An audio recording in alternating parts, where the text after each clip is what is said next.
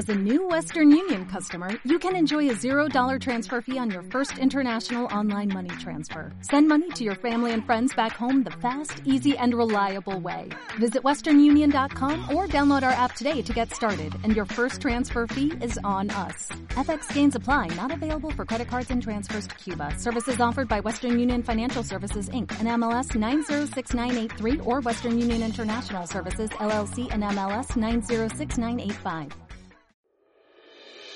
Aprender de otros e intercambiar puntos de vista nos ayuda a descubrir, a compartir, a construir, porque existen diálogos que inspiran, transforman y trascienden. Saber que no solo somos nuestra propia historia, sino que también somos aquellas historias que conocemos de los demás, es una forma de evolución. Contar historias que dejen huella en tu corazón es la razón de este espacio de reflexión. Aquí podrás conectar con tu esencia, despertar tu creatividad, descubrir que no hay límites. ¿Hasta dónde llegarías si te inspiraras un poco más?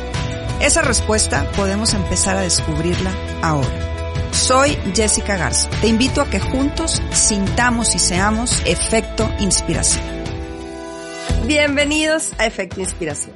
El día de hoy seguramente no van a reconocer mi voz porque estoy saliendo de un bicho que me dio un virus, pero no podía yo dejar de hacer esta entrevista que ya tenía pactada porque me acompaña una mujer increíble que encontró en la maternidad grandes regalos. Les cuento sobre ella. Es psicóloga de profesión, es mamá de Raúl y Lía. Raúl nace de su corazón y llega a ella a los cuatro años. Dos años después se embaraza de Lía, quien llega a este mundo y es diagnosticada con Criduchat. Para hablar del tema, crea el proyecto Amar no necesita palabras, donde comparte un poco más de la condición de su hija. Me da muchísimo gusto darle la bienvenida a Rubí Barragán, Efecto Inspiración. Rubí, muchas, muchas gracias por haber aceptado mi invitación. Gracias por haberme invitado, un gusto, estoy extasiada de estar aquí. Ay, eres una hermosa, Rubí, muchísimas gracias, de verdad que desde que me platicaron de ti, eh, y quiero aquí mencionar a Diana, que es una seguidora que fue quien me dijo, por favor, conoce a Rubí, que es una mamá increíble. Eh, empecé yo a ver tu proyecto, Amar no necesita palabras, y la verdad es que me, me encanta tu manera en cómo llevas la maternidad, en lo que ha significado para ti, eh, pues esta, este camino, y la verdad es que poder platicar contigo y hablar de lo que has vivido es, es increíble. Así que de verdad, mil gracias Diana por haberme ayudado a hacer el contacto y Rubí, nuevamente gracias a ti por haber aceptado estar hoy aquí en el programa. Y bueno, empezamos, Rubí. Yo siempre le digo a mis invitados que me gusta iniciar las entrevistas de la misma manera, que es preguntándoles que me den un poquito de contexto sobre quiénes son, cómo crecieron, cómo fueron sus primeros años de vida. Quiero hacer lo mismo contigo. Háblame un poquito sobre quién es Rubí Barragán. ¿Quién es? Soy la, ay, disculpa la voz, yo también ando bien gangosa. Soy la segunda de cuatro hermanos. Este, una, un matrimonio que duró cuarenta y tantos años.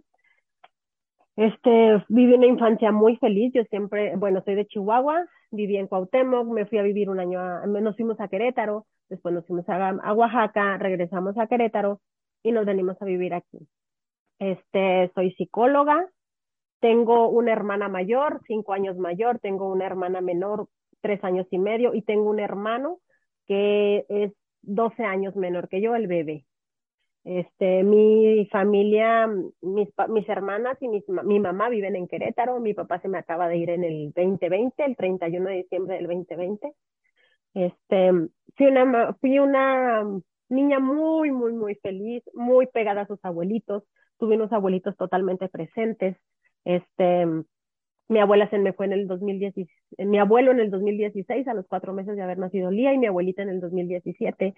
Somos una familia muégano, yo, nosotras somos sobrinas muy grandes, este, entonces nos tocaron todas nuestras tías en casa, solteras, entonces somos muy, muy, muy pegadas a nuestras tías, ahorita te voy a, a decir qué tanto. Este, nuestros sobrinos, nuestros primos son, son chiquitos, entonces hemos sido todas, pues como tías también.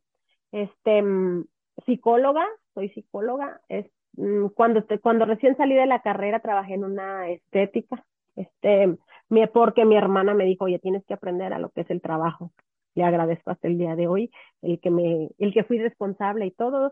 Salí de psicología, hubo una oportunidad de entrar en el ramo minero, donde encontré mi pasión. Yo amaba las minas, amaba lo que hacía. Éramos el vínculo entre comunidad y la mina. Era un pez en el agua. Eh, conocí personas maravillosas en comunidades de aquí de, mm, de aquí de Chihuahua, por ejemplo, Madera, este, de la mina Dolores, hermoso. Y hasta ahí era Rubí. Una. Este, hasta que llega Raúl a mi vida y cambia Rubí. No, no, no, y, y, y, definitivamente que, como lo platicamos hace unos días fuera del aire, tu vida se, se divide en antes de ser mamá y después de ser mamá. Eres una mujer que ha encontrado, como lo dije al principio, grandes regalos en la maternidad. Y esta Rubí, que era muy trabajadora y que estaba en, en, en, pues ahora sí que en toda la parte de la minería y que te encantaba todo esto. De repente, le cambia la vida, eh, conoces a quien es hoy tu esposo y él viene con un regalo de vida para ti, viene con, con un pequeño, el pequeño Raúl, que me encanta que me decías tú cuando platicábamos que tú sentías que era para ti. Cuéntanos un poquito cómo empieza tu maternidad, cómo empieza eh, el que llega Raúl a tu vida, que me encanta que dices que nace de tu corazón y, y nace desde ese amor que tú sentías desde antes de conocerlo incluso y cuando lo conociste, que te dio como esa, pues ese llamado de, de, de saber que, que, ese niño era tuyo. Platícanos un poquito de, de la llegada de, de, Raúl a tu vida. Realmente no te sé decir exactamente en qué momento. Conozco a Raúl, mi esposo, este, una relación muy bonita, muy, oye, este, ya sabes, ¿no? Como en todas las historias donde llega alguien que ni te imaginas y te cambia todo, hasta me, me cambió la idea de seguir en Minas, este, dije, oye, como que ya estar en ciudad, y es el dejarla, porque no puedes poner nada de tu experiencia minera en la ciudad, entonces es como recién egresada de, hasta esa disposición tuve de ya quedarme acá en ciudad.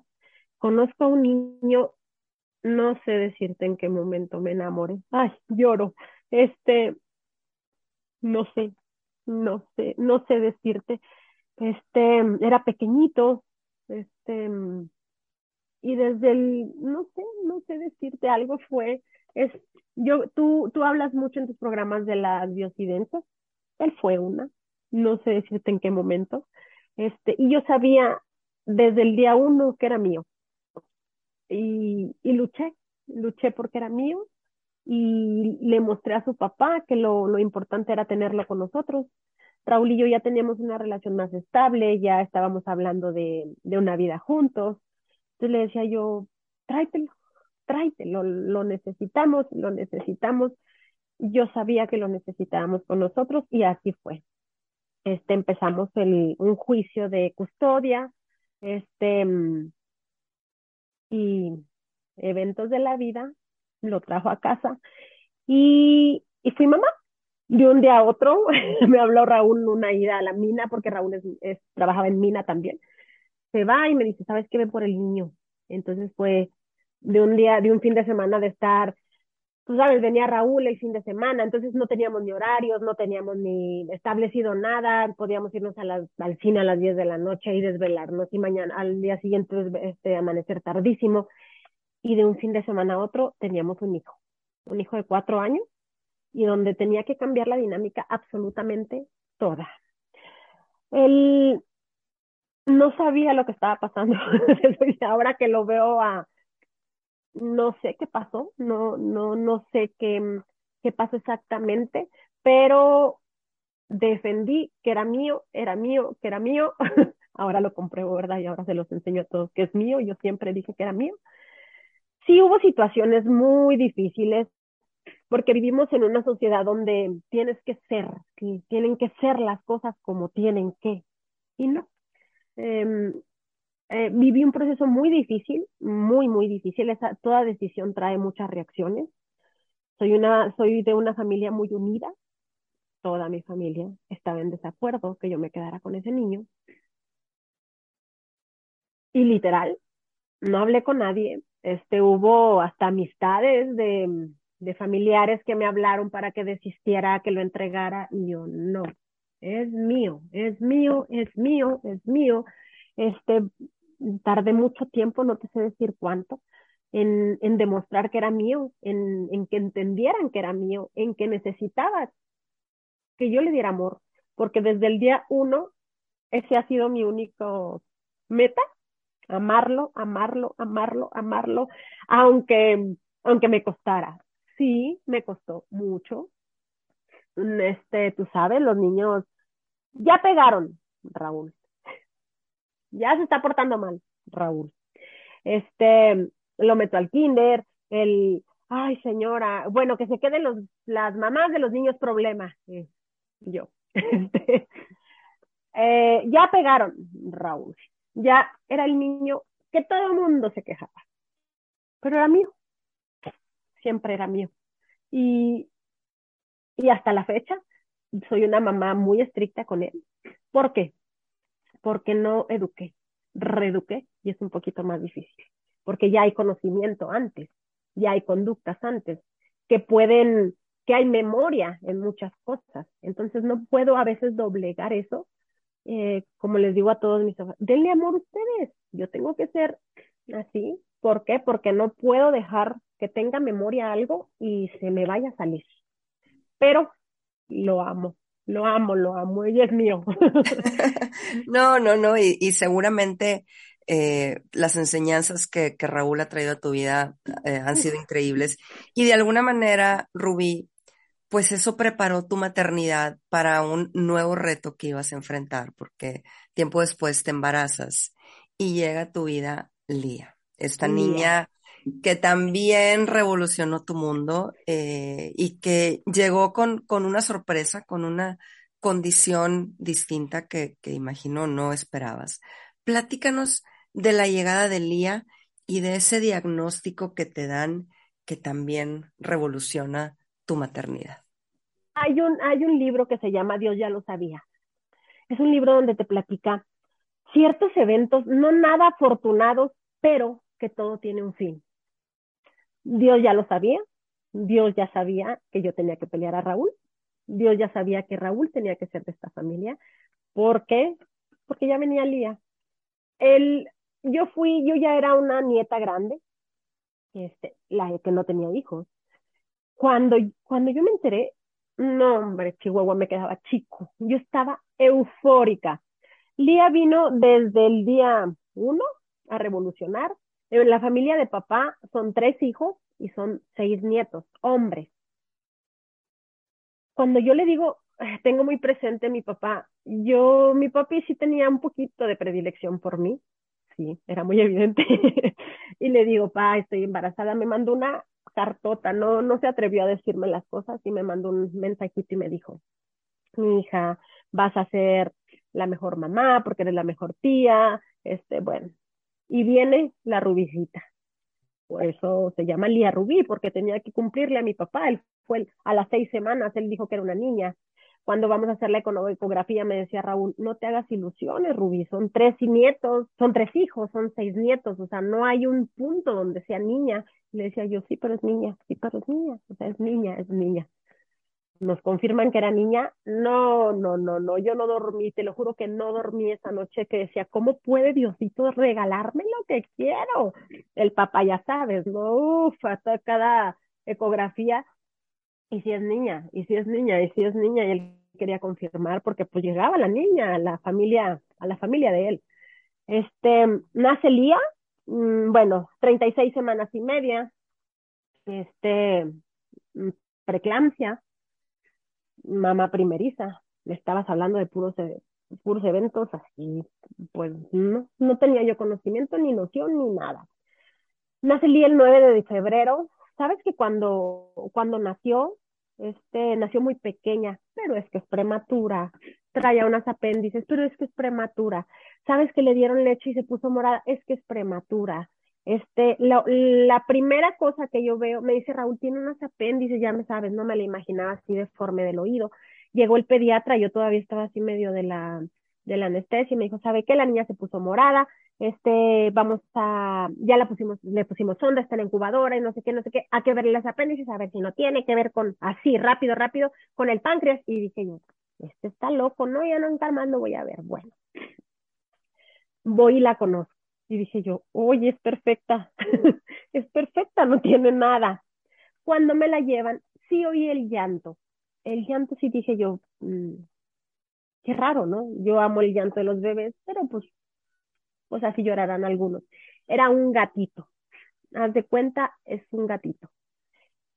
Pero, mm, pues no existen cromos, no existe nada de eso, ¿no? Iba a, iba a tener un bebé, ya es normal, te embarazas, tienes un bebé y formas tu familia, no existe nada más. Lía ya viene a casa, mucho reflujo, pero pues hay muchos bebés prematuros que tienen reflujo, no gana peso, es que es prematura, vamos con el pediatra. Me acuerdo mucho que no le voy a poner la, la vacuna porque es prematura y yo llegué a darle de comer y yo, Lía, gana peso, gana peso. Eh, no te sé decir, esos días no, no me acuerdo mucho, no había, pues es que yo no había sido mamá, no me interesaba mucho por los bebés, no conocía, entonces no había nada. Todas las mamás dicen, es que yo sabía que tenía algo. No, yo no, yo no, no noté nada raro. Era, era pequeña y pues iba a crecer, ¿no? Sí, sí, se me hizo raro que la cabecita era pequeña y le quedaban los gorritos grandes. Tengo una de mis primitas que me trajo ropita de su muñeca y entre las ropitas de su muñeca venía un gorrito de este tamañito, ¿verdad? de un mono, ese le quedó. Y ese fue el que usó porque era el único que le quedaba. Segundo mes, la revisan, qué raro, no gana peso, pero pues es que es prematura. Ya viéndole el pediatra. Eh, te digo que mi familia vive en Querétaro, mi hermana la mayor decide venir a verla, venir a conocerla, venir a vernos, pues yo como nueva mamá. Vienen mis sobrinas, yo siempre fui pues, muy unida a mis sobrinas, y mis sobrinas vienen con las iPads, y, las iPads y graban cada minuto, cada segundo, y Lía bañándose, y Lía, este, mi hermana la mayor llega, mi hermana la pequeña es doctora, ella se quedó en Querétaro, ya no vino, y llega mi hermana la mayor y le dice, sabes que la niña está muy pequeñita. Mi hermana se pone a ver los videos, oye el llanto y dijo, sí es. Em, eso fue el 28 de marzo este, día nació el 9 de febrero, el 28 de marzo, seis y media de la mañana, estaba yo lavando y recibo la llamada de mi hermana. Hola gordita, ¿cómo estás? No, qué bien la niña. No me preguntes dónde estuvo la niña, no sé, no sé. Es, ¿Qué pasó? ¿Sabes qué? La niña mm, no pasa nada, la niña nada más va, se va a tardar poquito más y todo. La niña posiblemente tiene un síndrome. Me estaban hablando en francés, o sea, no sabía de dónde viene un síndrome, no sabía lo que es, no sabía nada, nada, nada, nada, me meto, veo en internet. Lamentablemente en internet es las, mm, ¿qué son? Todos los ejemplos que te dan son de casos muy severos. De, dices tu hijuela. Este, mm, entro y le digo a Raúl, oye, ¿sabes qué? Mira, me dijo, no, y yo, ¿verdad que no? no? Ya sabes, ¿no? Le quité el parentesco a mi hermana y nunca más le voy a hablar y ella no sabe. Le decía yo a mi hermana la mayor, y sabes que no la va a conocer nunca, pues nada más está buscándole cosas y ya sabes, ¿no? Me atrevo a hablarle al doctor a los dos días y le digo, ¿sabes qué? Doctor, ¿sabes que mi hermana me dijo esto? No, mi hija es que es prematura. Y yo, ¿verdad que sí es prematura? Sí es prematura. Pues yo creía. Obviamente hago el cariotipo para restregarle a mi hermana que nunca más le iba a conocer, ¿verdad? Porque le o sea, sacando hiciste, hiciste esa prueba nada más para demostrarle que no, que estaba ella equivocada, ok. Para justificar que le quite el parentesco. Muy bien. hasta ahí no, hombre, no la iba ni a conocer, porque andaba hablando de mi hija cosas que no. Le hago el cariotipo, me regresó el parentesco. Volví a tener hermana, ¿Y qué viene? Sabes que ese momento, ese momento para mí es tan importante, tan. De ahí marca una larga agonía o una corta agonía. Yo, en lo personal, tuve un muy mal red de apoyo. No, no es su culpa, ¿verdad? Yo no sabes, estás en algo que no tienes noción. Yo tuve una mal red de apoyo Este, me acuerdo mucho que se lo comenté a una prima y la prima me dijo, ah, no, es que no tiene nada. Y yo, tengo un cariotipo, dice positivo. Este, el convencer ese tiempo, mmm, no me acuerdo de la familia, no me acuerdo. Este, lo que sí me acuerdo es que no quería que nadie supiera. Y yo decía, déjenme que yo diga. Este, no digan, no digan, me daba, no sé, era así como que no digan para que mi hija no vaya a ir retrasada. Este, me costaba mucho los chats de las amigas donde, ay, mi hija ya está levantando la cara y yo lloraba y decía, híjole, la mía no sé, no sé, no sé qué vaya a hacer, no, no tengo ni noción, no sabía ni lo que era un cromosoma, no sabía que el cromosoma, eh, sí sabía por estudios, pero como no lo sabemos, no, no, no, no es información que no necesitamos, pues ¿por qué lo vamos a saber? Sabía que existía el síndrome de Down, sabía que existía la parálisis cerebral, era la única discapacidad que yo conocía y Rubí era súper inclusiva porque veía un niño con síndrome de Down y decía, hola, qué bonito, uy, qué inclusiva era. Hasta que te das cuenta que no lo eres y que hay un mundo. Cuando, en el momento en el que te dan un diagnóstico, te mueres de este mundo y naces en otro, totalmente paralelo, no es el mismo. Este, comenzamos rehabilitación eh, y empieza nuestro caminar. Pero, sabes, Jessica, ahora que lo veo, seis años después, este, yo no viví, yo sobreviví. Hay, hay gente, hay, hay gente a tu alrededor. Tenía, tengo yo unos amigos, dos en especial, que se enteraron del diagnóstico del día y no fueron para hablarme, no fueron para nada, pero uno de ellos me dio un trabajo, un trabajo en un servicio médico. Y nunca me dijo nada. Me dio el trabajo que era la apertura para la seguridad de la salud de mi hija. Siempre voy a estar agradecido con ellos porque porque esas, esas cosas nunca se olvidan y, todavía sigo ahí. Lía depende de ese servicio médico. Entonces, ángeles tan enormes que llegan a ti, que, que Lía las traía. Yo siempre, yo, yo soy muy amante de hablar con las mamás que están en shock, como yo lo estuve, y les digo, nació tu hija, pero haz de cuenta que viene como santa, trae un costalote de personas, de situaciones, de, de todo eso. Y sí, porque yo, yo tuve esas personas, yo las tengo y te las puedo nombrar así a cada una que venían en ese costal de Lía. Rubí, pero a ver, para, para ir un poquito desmenuzando, creo que tu historia, la verdad, es, es pues una historia que nos llega al alma porque nos hablas con, con el corazón en la mano. Para que la gente que nos está viendo o escuchando le quede muy claro, el diagnóstico que a ti te dan es el diagnóstico de Criduchat. ¿Es correcto? Criduchat, sí. Antes de continuar, para que la gente sepa, ¿qué es Criduchat? Criduchat, maullido de gato en francés. Eso significa criduchat. Lía tiene una de lesión, o sea, le faltan unos cachitos en el cromosoma 5. Tenemos 46 cromosomas, 23 papá, 23 mamá. El 23 te, te determina si eres hombre o mujer, que es el XY. Los cromosomas van de más grande a más pequeño. En, el, en, el, en la, mm, los cromosomas son una X las patitas de arriba son el brazo corto. Lía en el brazo corto le faltan dos rayitas. No se, no se hicieron, no, se perdió. Es, es, es pérdida genética. ¿Qué, ¿Qué quiere decir Criduchat o qué trae Criduchat? Bueno, son niños que tienen microcefalia, porque Criduchat, ellos tienen la laringe, tienen laringomalacia, entonces la, la, la garganta es elástica. Entonces al momento de emitir el llanto, pues la garganta es elástica y es un gatito, literalmente es un gatito. Este, hemos, eh, hay muchas campañas de cambiar el nombre y no decir Criduchat. Hay de 5P, que es un, pues no, no hay la, hay la pérdida. Pero es más fácil ubicar el Criduchat y, y explicar el por qué. Claro. Este, ajá. Y, y, bueno, teniendo, teniendo eso claro y sabemos que eh, alguna vez tuve ya una entrevista con Ana Camelo, que tiene también una hija con, con Chat, y nos platicaba que, bueno, hay, hay distintas como características, no todos son, no todos son iguales, cada niño como, como cualquier ser humano tiene sus características propias, pero más allá de meternos como en, en esa parte, ahorita regresaremos a como a la parte de lo que a ella le pasa.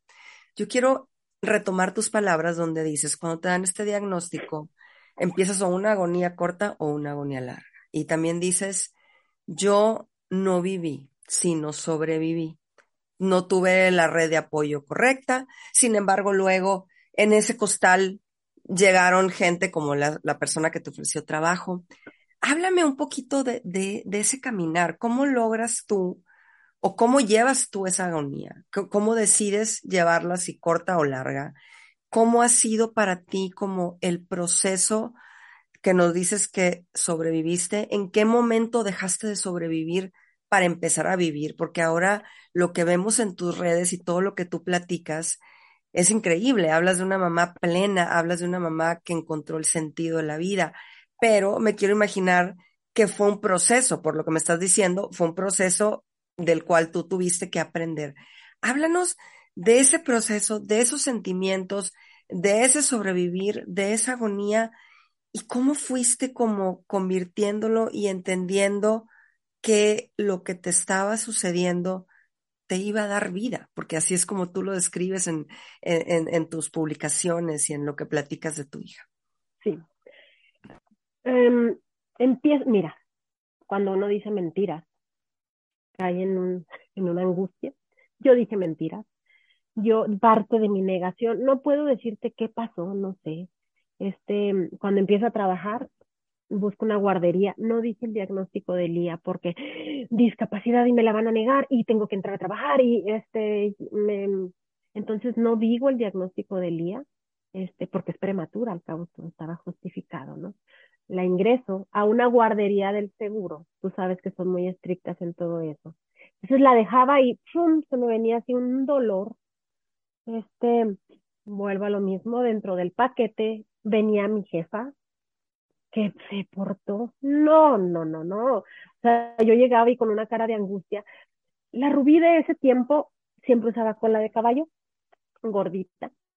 Dos pantalones usaba, un día uno, un día otro, y los se me rompían por gorditas entre las piernas, y las mismas blusas. Nunca me volteé a ver, porque no me interesaba. Y, y hay muchas, hay muchos cursos, donde no te abandones, no te abandones. Yo soy de la idea de que los procesos, espérate, no te vas a abandonar, vas a regresar tú, pero date tiempo de sentir. No es el, tienes que estar bien, no, hay que validar todos los procesos, todas las cosas. Yo tardé dos años, dos años en, en ese duelo y te voy a platicar de cosas que dices tú, oye, no está tan afortunado, pero todo está necesario, todo en mi vida han, Lía es mi primer milagro y de ahí te puedo contar tantos milagros. Fueron dos años donde yo trabajé en ese tiempo así tan angustiada. Este, y, y regresé, salía y lo terapias y lo llegaba y lo a dormir. La Lía tan pequeñititita, este se enfermaba muy rápido. Son niños que tienen muchas, muchas enfermedades respiratorias me la pasaba yo angustiada porque ya se enfermó y lo ya tiene fiebre y este y lo tan pequeñita. Oye, estaba yo bien gordita y lo me la ponía aquí, así chiquitita, chiquitita. Este, entonces era muy abrumador porque empiezan tus terapias. Entonces yo salía de trabajar y lo rápido a terapia y luego a llegar a la casa a dormir y luego al día siguiente estaba yo así, este, muy aturdida. No te sé decir mucho de Rubí, no sé. Este, y tú me preguntabas cómo estás y yo te quería decir, pues triste que no sabes, no sabes lo de mi hija. Y, y la respuesta era, sí, pero es que está bien. Pues claro que está bien, porque yo siempre, y eso es una respuesta que yo, Lía, siempre va a estar bien, siempre. A eso me dedico. Esa es mi vida. Siempre va a estar bien. Pero esa, esa parte de, de invalidar el como mamá los procesos, yo te digo, ahora lo veo, en ese tiempo no sabía, fueron dos años ¿Qué pasó en esos dos años y qué pasó? ¿Dónde me recuperé? Primero empezó, eh, Lía en el 2017 se me enfermaba mucho, me dice la pediatra. ¿Sabes qué? Vas a, vamos a mandar a Lía con este especialista, con este especialista, hasta que caí con un oncólogo. estaba que me moría de pánico. Pánico. Estaba yo allá afuera y le dije yo, ¿sabes qué, Diosito? Ya párale, ya. Le mandaste una alteración cromosómica.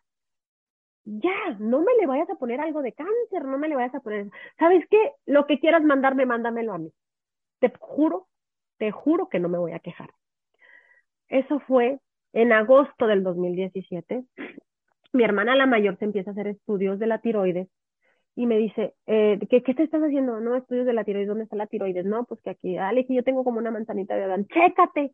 Y yo, ah, no me interesaba checarme, era Lía, Lía, Lía, Lía, tenía que checar a Lía, no, yo no importaba. Empieza, empieza mi, me, me, hago biopsia sin información, otra biopsia sin información, este, mi hermana sale con 3 milímetros de cáncer, le quitan media tiroides, fíjate que ya me quitaron media tiroides, y yo, ah, no me importa, lía, lía, lía, lía, lía, lía, lía. En diciembre, a finales de diciembre del 2017, llego con un, llego con un cirujano muy prestigioso en paz descanse de Chihuahua. Llegué y me dijo, mi hija, traes cáncer. Y yo,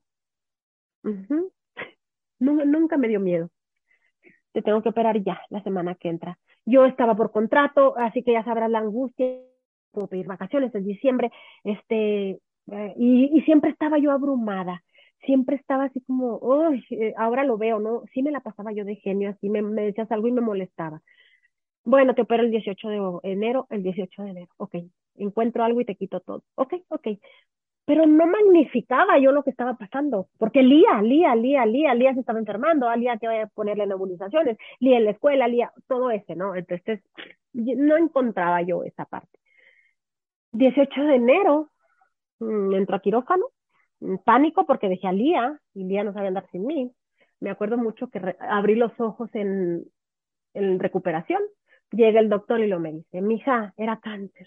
Y dije yo, gracias Dios, gracias yo lo pedí, yo le dije, dámelo, yo le dije, dámelo a mí, yo no me voy a quejar. Hasta hoy agradezco mi cáncer. ¿Por qué? Porque Lía no fue nada oncológico. Lía se mejoró. Son cosas que no entendemos, pero, pero agradecemos. Me acuerdo mucho que cuando fui al patológico estaba el doctor así. Llegué yo y yo, ¿qué pasó? Mija, estabas inundada. Tenías un cáncer con metástasis polifocal. Estabas inundada. Y yo, ajá, por dentro dije, pues sí, ¿qué tiene? Lo pedí. Y Diosito me escuchó. En el 2018 me despiden de ese centro. Yo tenía tanto miedo de que me fueran a correr. Y ese tanto miedo se convirtió en realidad. Me corren el, el 31 de octubre del 2018, nueve, diez nueve meses después de que me tengo cáncer lo que tanto miedo tenía sucedió y no pasó nada. Sí, sí nos mueve un poquito económicamente, la dinámica familiar, la estabilidad. Este, Lía caminó, se soltó caminando solita a los 10 días de que yo estaba en casa. Me acuerdo mucho que me dijo mi cuñado, oye, ¿no has contemplado la cirugía bariátrica? Que ahí es donde yo dije, eh, ¿cómo estaré de gordita? Al tomar el yodo, haz de cuenta que me inflé. Era gordita, con el yodo fui más gordita. Entonces, pero yo no me veía, porque yo nunca me he volteado. Era la cola de caballo, traía yo el pelo hasta acá, hasta la cintura, porque no me hacía nada. Este, mm, uy, ponerme uñas, pues, ¿qué te pasa? ¿Cómo voy a ir a ponerme uñas? Pues si está Lía, este, tienes que tener tiempo en ti. Yo, ¿qué te pasa? Pues está Lía, vamos a tomar un café. No, o sea, es Lía. Este, mm, salgo del trabajo Obviamente fueron días muy difíciles, yo lloré y decía yo, ¿cómo? O sea, ¿cómo tanto, cómo tanto, tanto, tanto, tanto? Pero, pues todo es necesario, todo es. ¿Qué pasó en ese tiempo, en esos tres años y medio que yo estuve trabajo de, estuve fuera de este trabajo? Me recuperé, existí yo. Este, me hice una cirugía bariátrica, pero más que recuperar peso, más que perder peso, perdí carga, perdí angustia, perdí miedo, perdí todo y recuperé yo. Me recuperé. Existe Rubí, existe la mamá, existe mm, él puede irme a tomar un café y a Lía no le va a pasar nada. A la metimos a la escuela, también fue un, así me costó muchísimo, pero era, oye, yo avanzaba en la cocina y venía Lía atrás de mí y este me dijo la psicóloga, ¿sabes qué? Es necesario que Lía ya se despegue de ti porque no es posible que no avance nada. Somos muy dependientes. Yo siento que soy más, un poquito más dependiente yo de ella que ella de mí, pero es difícil aceptar eso.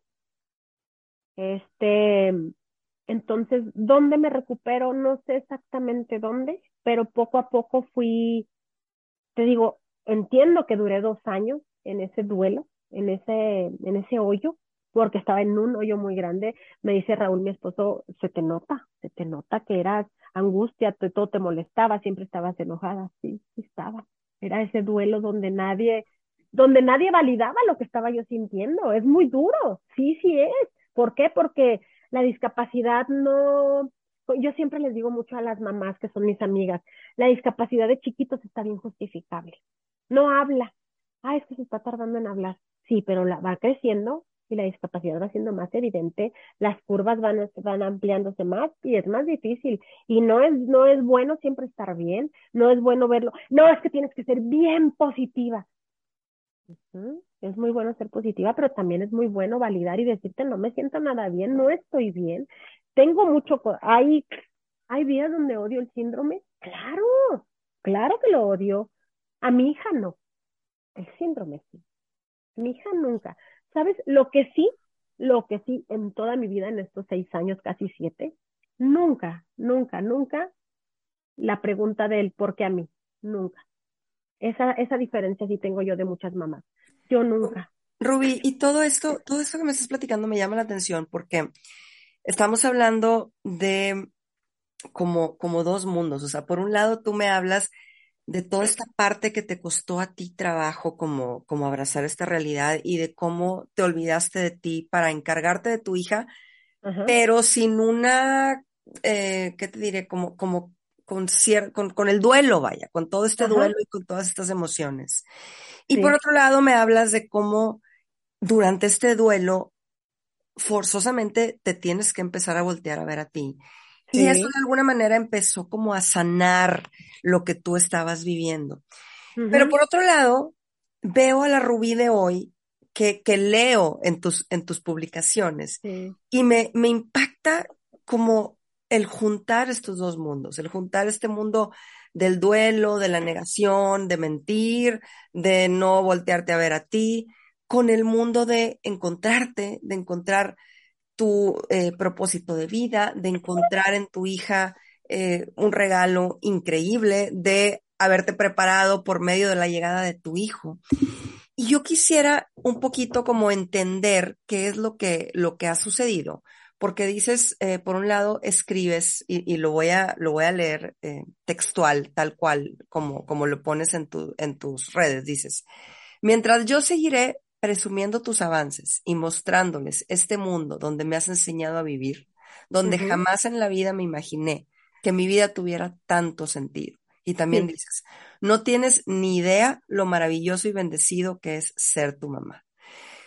¿Cómo juntamos estas dos partes, Rubí? O sea, ¿cómo juntamos esta parte de este mundo maravilloso que tú hoy ya en perspectiva eh, descubres con este sobrevivir con este caminar de validar tus emociones, ¿cómo llega como esta revelación de que tu vida tiene sentido gracias a lo que tú, a lo que tanto te dolía o a lo que tú eh, batallabas para aceptar?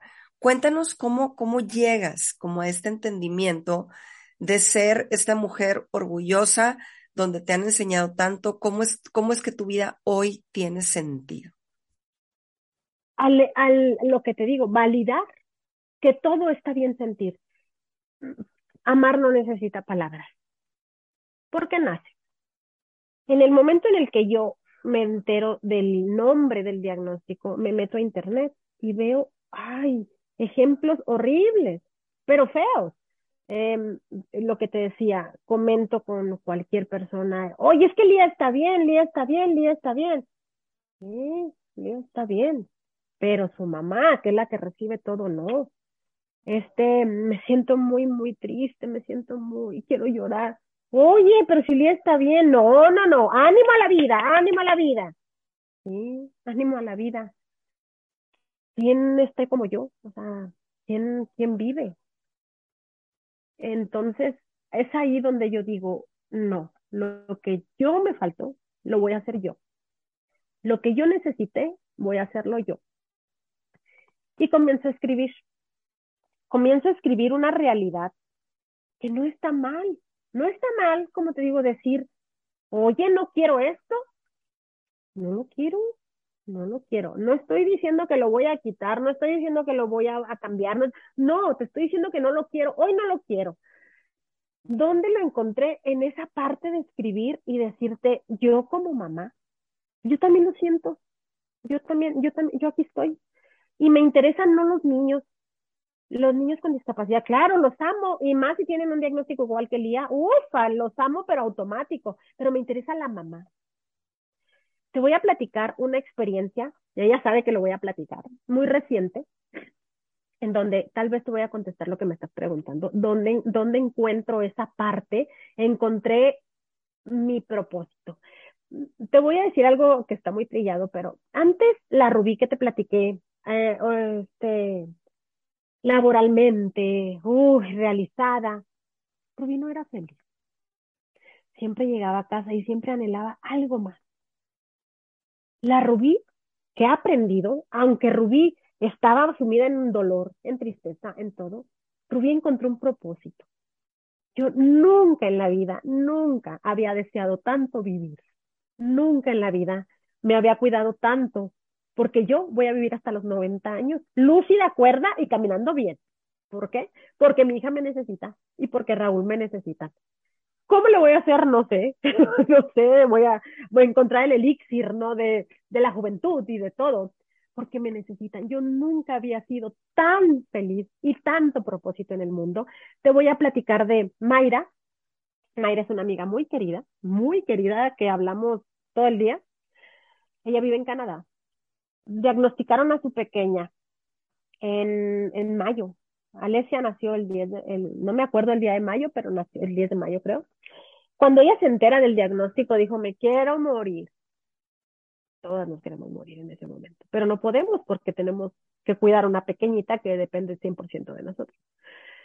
Este, me acerco porque yo encuentro una mamá y rápido me acerco, ya sea llamándole, escribiéndole todo. Este, y hablo con ella. Ella el sábado, se quería morir y, y, era lo peor. El domingo, este, contempló la adopción el lunes dije, pues la adopto yo. Pues al cabo ya tengo una o dos. Y me, Raúl me volteaba a ver así como que, y yo, ¿qué tiene? Lo veía tan fácil, que al cabo es el mismo diagnóstico de Lía. Hasta que le dije yo, ya, párale, necesitas la niña. Y, y, y, validar toda esa parte. Era muy fácil decirle, no, no, no, tienes que hacer esto, esto. No, no, no, porque son procesos son, son decir odio todo, sí que tiene, odialo, pero sigue adelante. Oye, hoy me siento pero mal, ajá, pero sigue adelante. Este, hoy no quiero, hoy no quiero saber nada de, del síndrome, ajá, pero sigue adelante. O sea, validar todas esas emociones, la odio la positividad tóxica, no puedo entender cómo pueden decir, ¿por qué? Porque nuestras vidas no son iguales. Es muy fácil decir, échale ganas y todo está bien. Sí, cuando en tu familia, cuando tu familia tienes un matrimonio estable, económicamente no batallas, tus hijos, gracias a Dios, tienen salud. Es muy fácil decir eso. Es muy fácil decir, oye, pero todo está bien bonito, ¿a poco no puedes? Entender esa parte empática de saber que no todos tenemos la misma realidad, que no todos tenemos las mismas vivencias, que no todos tenemos esa, ay, positivismo, no. Hay, hay situaciones muy difíciles, hay discapacidades muy difíciles. Me decía una, me decía una tía, mi hija, todas tenemos situaciones distintas. Yo pasé con mi mamá y yo por dentro así de, vas a comparar, no lo digo y, soy muy, sí. vas a comparar una discapacidad de una pequeñita, que como te decía, va creciendo, la brecha se va haciendo más así, se va haciendo más evidente la discapacidad con un adulto mayor que ya vivió su vida, que tal vez tienen una enfermedad por secuelas de una vida de mucho exceso. no se puede. Y no estoy diciendo que sea de sufrir, ¿eh? No, es validar. Es decir, hoy no estoy bien. Es decir, hoy puedo con el mundo y hoy, mm, ufa, es, es esa parte. Ahí encontré mi propósito en el hecho de jalar a alguien y decirle, aquí estoy. Yo siento lo mismo que tú. Como le digo yo a Mayra, ah, yo odio la discapacidad. Yo también. Yo también la odio. Y la he odiado muchas veces. Y ahora con Lía casi siete años, la odio a Díaz también. Y no es malo. No estoy diciendo que quiera menos a mi hija. No. Ahí encontré mi propósito. En como mamá, aquí estoy. En donde tú entres a amar no necesita palabras. Y hoy que te sientes muy mal, que, que el niño no caminó y que viste otro, y que leas y digas, alguien sabe y alguien siente lo que yo siento. Aquí está y, y me está entendiendo y puedo decirle, es bien difícil y yo no le voy a decir, no, tienes que echarle ganas por ti. No, no, no, no, se vale, se vale. Se vale sentir, pero no se vale quedarse ahí. No, me queda claro, y en, en esa, en ese validar las emociones, eh, Rubí, es que eh, creo que logras conectar con, con muchas personas que, que, pueden estar pasando por, por situaciones similares a la tuya. Y yo aquí quisiera tocar un poquito el tema de eh, cómo podemos fomentar como esta validación de las emociones y sobre todo cómo podemos fomentar la inclusión, porque tú al principio de la entrevista decías, no, yo me sentía súper inclusiva porque volteaba a ver a un niño y le decía, qué bonito. ¿Cuál es el verdadero reto de la inclusión? ¿Cuál es, cuál es el verdadero reto de eh, lo que niños como Lía necesitan para que puedan realmente sentirse parte de, de, esta, de este mundo, de esta sociedad, y que puedan hacer que, que la vida de tanto de las mamás como de los mismos niños sea como más, más llevadera, que, que sea algo como más natural. Háblanos un poquito de esta parte. Me, te soy sincera, no sabría exactamente cómo contestarte esa pregunta. No sabía. La he pensado mucho. Sabes que mm, la he pensado mucho porque me gustaría saber y dar los puntos de decir, a ver, tú no tienes una persona con discapacidad, no puedes hacer esto, esto, esto. No he encontrado, tengo ese escrito como de unas 15, 15 líneas y no he podido encontrar ni darte ejemplos a ti, a la Rubí de antes, que es que era súper inclusiva. Lo único, las únicas cosas pequeñas que ahorita yo, yo puedo, puedo decirte es velos, velos. ¿Por qué? Te voy a poner un ejemplo. Velos y no hagas que la mamá te agradezca. Estamos en un mundo, hay, hay un escrito ahí de una experiencia mía. Andaba en el súper, yo veo un niño con discapacidad y, y ahí me, a una persona, lo que sea, allá me vas a ver cerquita de ellos. Estaba yo en las carnes y obviamente vi a la mamá con su hijo con discapacidad muy obvia y me acerco y pasa al lado y el muchacho me agarra el pelo. Entonces voltea a la mamá y le dice, no, no, no, y yo, déjenlo. Caminamos, me los vuelvo a topar, casualmente, pero no es cierto, yo lo busco. Y me agarra las pulseras. Y le digo yo, déjala, déjela, señora, déjelo. Este, y me empieza a agarrar las pulseras y todo. Se van. Obviamente los busco y me choco enfrente y le digo yo, ¿qué diagnóstico tiene? Ay, autismo severo y no sé qué. Y le digo, yo también, mi, mi carta de presentaciones, yo también tengo una pequeñita con discapacidad. Las caras de las mamás se relajan en cuanto yo digo que tengo una pequeñita con discapacidad y dejan de agradecer el hecho de que me deje tocar el pelo, de que me deje tocar el pelo. Yo siento que somos una sociedad tan lastimada que tenemos que agradecer ese tipo de cosas que una mujer se deje agarrar el cabello por el niño con autismo que no entiende. ¿Qué acciones necesito yo? ¿Sabes algo? Que el mundo vea que son personas que trabajan tanto, que son, que el hecho de que Lía camine, ay, es un milagro, no, no es un milagro.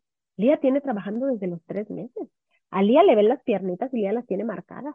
Lía tiene las nalguitas así bien marcadas y los bracitos bien musculosos. ¿Por qué? Porque trabaja siempre es una admiración. Si yo a alguien admiro, es a mi hija, pero impresionantemente la admiro. Yo nunca había admirado tanto a alguien como yo la admiro a ella, porque trabaja enormemente para hacer algo. Porque a to yo Oye, el típico cuando estás en una fiesta, ay, el mío ya tiene un año y medio, ay, ya camina. Y yo digo siempre, mm, yo no sé a qué edad caminé y no soy mejor de una que haya caminado antes. ¿Por qué presumirán eso? Pero bueno, cada quien. A mí me gusta que admiren a mi hija, que sepan que todo lo que ella hace es una, es mucho trabajo. Tal vez una forma de inclusión es no pedir que se comporte igual. Ah, la página, gracias a Dios, eh, mucha gente lo conoce, mucha gente la comparte. Yo, mira, soy un pavo real, pero más bien soy un pavo real porque he llegado a la gente que yo quiero. Este, ¿cómo pido inclusión? En Lía, por ejemplo. Qué hermosa está Lía, ¿eh? Ay, está bien hermosa, la quiero conocer. Ok. La conocen y la ven y, hola Lía. Lía, no te volteé a ver. Lía está corriendo, corriendo y te, te, agarra el pelo si traes el pelo suelto. Y, y no se dejan agarrar el pelo porque Lía no debe agarrar el pelo. Y yo digo, pues la querían conocer. Saben que tiene una discapacidad, me siguen en amar, no necesita palabras, leen todo el sentimiento. ¿Dónde está la inclusión? ¿Dónde está el conocimiento de que tú sabes que Lía no se va a portar igual? Lía no se va a portar como una niña de seis años, porque Lía tiene una, un, una inmadurez neuronal, donde no va a comprender las cosas como tú. Sí entiende, porque Lía sabe todo, pero, pero no, no va a actuar como todos. Este, ay, Lía ya se metió a la alberca de pelotas y anda brincando. Yo estoy detrás de ella siempre en todas las fiestas, pero no le pidas que, se, que actúe como todos los niños de seis años. Las mañanitas, las mañanitas Lía llora enormemente. No, vente, mija, para las mañanitas. Y yo, no, gracias, aquí la... No, vente. Esa es inclusión. Entender que no respeta esa parte. Me llamó mucho la atención en una de las piñatas de ese fin de semana. Estaba la, la que forma la de las filas. Este, niños aquí, bien estricta con los niños. Niños aquí, niños aquí. Yo estaba sentada así en flor de loto al ladito. Y yo tenía a en los brazos dale los niños, dale. Y Voltilo me dijo, cuando la niña esté preparada, me dice, eso es inclusión. Entendió que no es lo mismo. Volteó en una de esas y lo me dio el palo y lo lía y dijo, ah, ah, no, mm, se volteó. ¿Te fijas que es una cosita de nada? Y me sentí tan comprendida por ella que volteé yo, ay, o sea, eso es inclusión. ¿Te fijas que son detallitos tan pequeños? Entender entonces realmente no te sé contestar esa pregunta abiertamente y decir esto y esto y esto y esto, porque son, más bien se resumiría a eso, verlos, pero velos, pero velos realmente no alía, porque está hermosa, con pelo chino, porque tiene un pelo hermoso. No veas al día a la china y, y la mamá tiene una obsesión con su vestimenta y siempre la vas a ver muy fashion. Este, no veas al día así la figurita de la foto, no, al día Alía a la niña que, que no le puedes dar un dulce porque se ahoga, porque tiene laringomalacia, que, que déjala tantito en la noche, que se duerma más tardecito. No, porque ella se desfasa y al día siguiente anda bien irritable. Esos son los pequeños detallitos de inclusión. No, y me encanta. Me encanta, me encanta cómo lo pones, eh, Rubí, porque a final de cuentas en el entendimiento está el, mayor amor que podemos nosotros dar a cualquier ser humano. Y tú hoy lo pones muy, muy claro. Ya por último, para despedirnos, Rubí, ¿cómo es Rubí hoy diferente a la Rubí de antes? De hecho, tú eh, en algo que escribiste me encanta que, que dices, no puedo entender cómo tantos años viví tan vacía. Cuéntame cuál es la diferencia a grandes rasgos ya para despedirnos y, que la gente se quede con eso de ti. ¿Qué es lo que te ha enseñado eh, a ti la maternidad y cómo eres hoy distinta? ¿Cómo eres una rubí diferente? ¿Qué entendimiento te ha dado tus, tanto Lía como, como Raúl, tus dos hijos? ¿Qué entendimiento te ha dado la vida que hoy tienes? Porque soy plena, porque tengo un propósito, hacerlos felices y darles amor. Nunca había estado tan viva como te dije, nunca había tenido tanto propósito, nunca había estado tan llena como el verlos a ellos felices. Em, una piñata, ay, verlos así, ellos divirtiéndose, eso me llena, me llena, me llena, este, me llena. Ahí encontré mi vida. ¿Cómo, ¿Cómo pude haber estado tantos años? ¿Cómo pude haber estado tantos años si mis brazos se amoldan totalmente a ellos? Si no hay nada que yo ame más que abrazarlos y besarlos. Eso. Y nunca, nunca, nunca, nunca había sido tan, tan feliz desde que llegaron a mi vida. Qué, qué bonito, eh, ahora sí que escuchar eso, Rui. La verdad es que nos llenas de mucha esperanza con, con tu relato. Nos encanta, al menos hablo por mí, me encanta todo lo que escribes en, en tu Ay, Gracias por leerme. Realmente eres una mujer con muchísima profundidad que nos deja grandes tareas de reflexión, que nos deja grandes tareas de realmente entender, porque con eso me quiero quedar, con que la inclusión es entender. entender. Y hoy tú nos has regalado estos momentos para tratar de entender un poco más, para poder validar esas emociones, para poder realmente abrazar eh, esa maternidad como lo haces tú y poder aprender lo mucho que te enseñan tanto Raúl como Lía, de verdad. Mil gracias, Rubí, por haber estado hoy en el programa. Pero antes de que te me vayas, déjame decirte que yo al final hago una dinámica con todos mis invitados donde les doy una serie de palabras y les pido que la primera palabra que venga a su mente me la digan y quiero hacer lo mismo contigo. ¿Estás lista? Claro. Empezamos. Querido chat. Cambio de vida. Maternidad. La vida, mi vida. Reto. Mm, empatía. Amor. Mis hijos. Efecto inspiración. Enseñanza de vida. Ella es Rubí Barragán, ella es esta mujer que nos enseña tanto con todas sus reflexiones. Rubí, gracias de verdad. No sé si hay algo más que quieras agregar, algún mensaje final que le quieras dar a toda la gente que nos está viendo o escuchando. Sí, cuando encuentres una mamá con discapacidad, nunca le digas échale ganas, nunca le digas tu hijo está bien. A eso se dedica ella, a que su hijo siempre esté bien mejor platícale algo, pregúntale cómo está ella y trata de darle un poquito de entendimiento, trata de entenderla un poquititito. Y estoy, si tú te sientes así muy sola o algo, aquí estoy. Amar no necesita palabras. Está en Instagram, está en Facebook y contesto y leo cada mensaje y todos están ubicados. Quiero agradecerte mucho, quiero agradecerle a Diana, yo se lo dije, Diana Diana me enseñó que siempre hay alguien que te ve, siempre. Le agradezco tanto, tanto a Diana porque me cumplió algo. Yo te lo dije, Jessy, yo escucho efecto inspiración, lo escucho desde hace mucho tiempo. Cuando me dijeron, uh, yo te lo dije, andaba volada y se lo dije a mucha gente y uh, no cabía porque me, me regalaste algo tan hermoso, el, el expresar y el saber que aquí estoy y, y que y que mi alrededor también conozca la nueva Rubí. Hay personas que no me conocen y gracias por darme este espacio. Este, estoy aquí para lo que necesiten, siempre presumiendo al día. Ay, eres una hermosa, Rubí. Eres una hermosa. La verdad es que la emocionada soy yo y, y me uno a esa, a ese agradecimiento a Diana pero sobre todo quiero agradecerte a ti por abrir tu corazón, por mostrarte vulnerable, por ser tan franca, por hablar con el corazón en la mano, por hablar de tus hijos como lo haces, por ser la mamá que eres y sobre todo por amar sin palabras. De verdad, Rubí, gracias por haber estado hoy en el programa. Y a todos ustedes que nos acompañaron el día de hoy, muchísimas gracias por haber estado aquí. Esto fue Efecto Inspiración. Te invito a que seas parte de la comunidad Efecto Inspiración.